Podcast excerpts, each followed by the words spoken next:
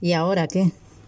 Es la pregunta que me estoy haciendo desde finales de marzo del 2020, cuando ya empezábamos a sospechar que no solo no saldríamos de la situación tan fácilmente, sino que ya nada volvería a ser lo que era. Algunos afortunados han seguido con su rutina, ya sea teletrabajando desde sus casas en oficinas improvisadas o dando clases por Zoom. Otros, totalmente desleales con el gremio, vendiendo en vasos de café lo que no era café, con sus fieles congregados de pie en la puerta a la hora del poteo, cuando se supone que no se podía. Los que pese a saltarse continuamente la normativa sanitaria, no han recibido multas, ni propuestas de multas, ni nada de nada. Porque verles ya les veían. Los que a día de hoy dicen que han sobrevivido a tantos miles que estamos al borde de la miseria total, a los que no sé cómo facturan tan poco teniendo los locales llenos todo el día, a los que no entiendo cómo se siguen yendo de vacaciones mientras que necesitan ayudas para pagar el alquiler de sus locales. Uno de mi barrio ya ha cerrado lo que va de año cinco veces. Dice que por vacaciones. Qué lujazo.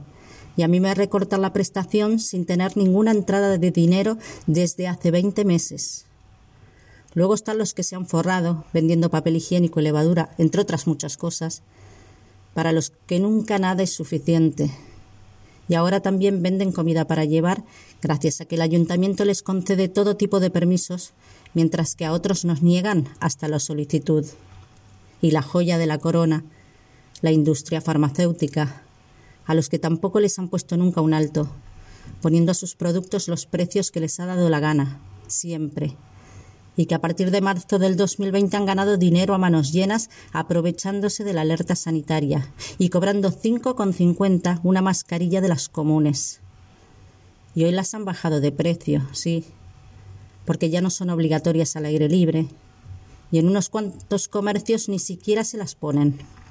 Pero aún así siguen cobrando lo que quieren y a pagar y a seguir aguantando el estrés y la ansiedad que nos provocan para luego vendernos a precio de oro todo tipo de medicamentos. Y de paso dejarnos sin voluntad para que no nos quejemos mientras nos despojan de lo que nos pertenece. Y yo digo una cosa, ¿dónde están los inspectores de trabajo? ¿Y los de sanidad? ¿Y el defensor del pueblo?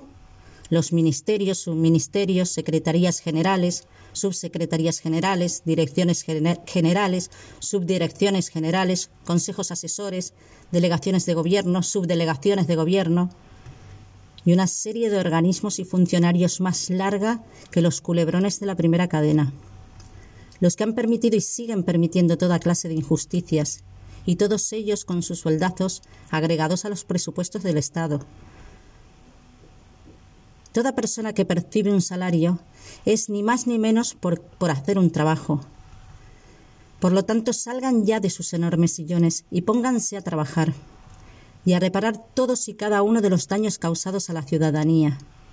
Dejen de repartirse carteras con las que no pueden y de reclutar cada día más asesores, porque para llevarnos a la miseria en la que estamos, se bastan solitos ustedes y sus incapacidades. No queremos que nos vuelvan a subir más los impuestos para pagar a más murciélagos. Que ya no nos queda sangre, ya no nos queda nada. Y hablo en plural, porque mi situación es la misma que la de miles de personas en este país que estamos ya excluidos socialmente gracias a que nuestros gobernantes administran los presupuestos del Estado en su favor, sin pensar en el bien común, sin equidad ninguna, sin impulsar condiciones favorables para el empleo, y quitándonos, quitándonos toda posibilidad de progreso y poniéndonos obstáculos que no nos permiten reflotar nuestra economía. Se pelean en el Congreso, se faltan al respeto y juegan pulsos a ver quién se queda con el sillón más rentable.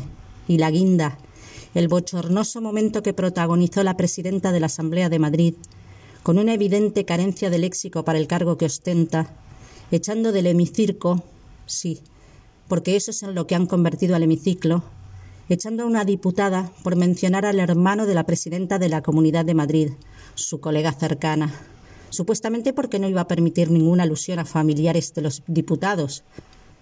Pero no le importa en absoluto y sí permite las continuas faltas de respeto de la señora Ayuso hacia diputados, familiares de estos, a la población entera, a los que somos arrendatarios y hasta Bob Esponja si se le pone por delante.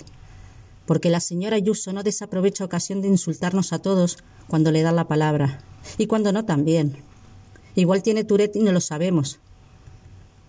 ¿No les da vergüenza? Somos el reír de Europa gracias a su falta de ética. Me da igual si destierran a sus familiares más directos por adueñarse de lo ajeno o para quedar bien. No les voy a aplaudir porque es lo que corresponde. Bueno, en realidad, lo lógico sería otra cosa, pero en fin, algunos son realmente intocables. Lo que no me da igual es que me condenen a la indigencia mientras que los que nunca tuvieron nada, de buenas a primeras amasen fortunas de millones de euros, por los salarios que se adjudican con el dinero que con esfuerzo hemos ganado los ciudadanos. No quiero sus millones ni sus vidas de lujo.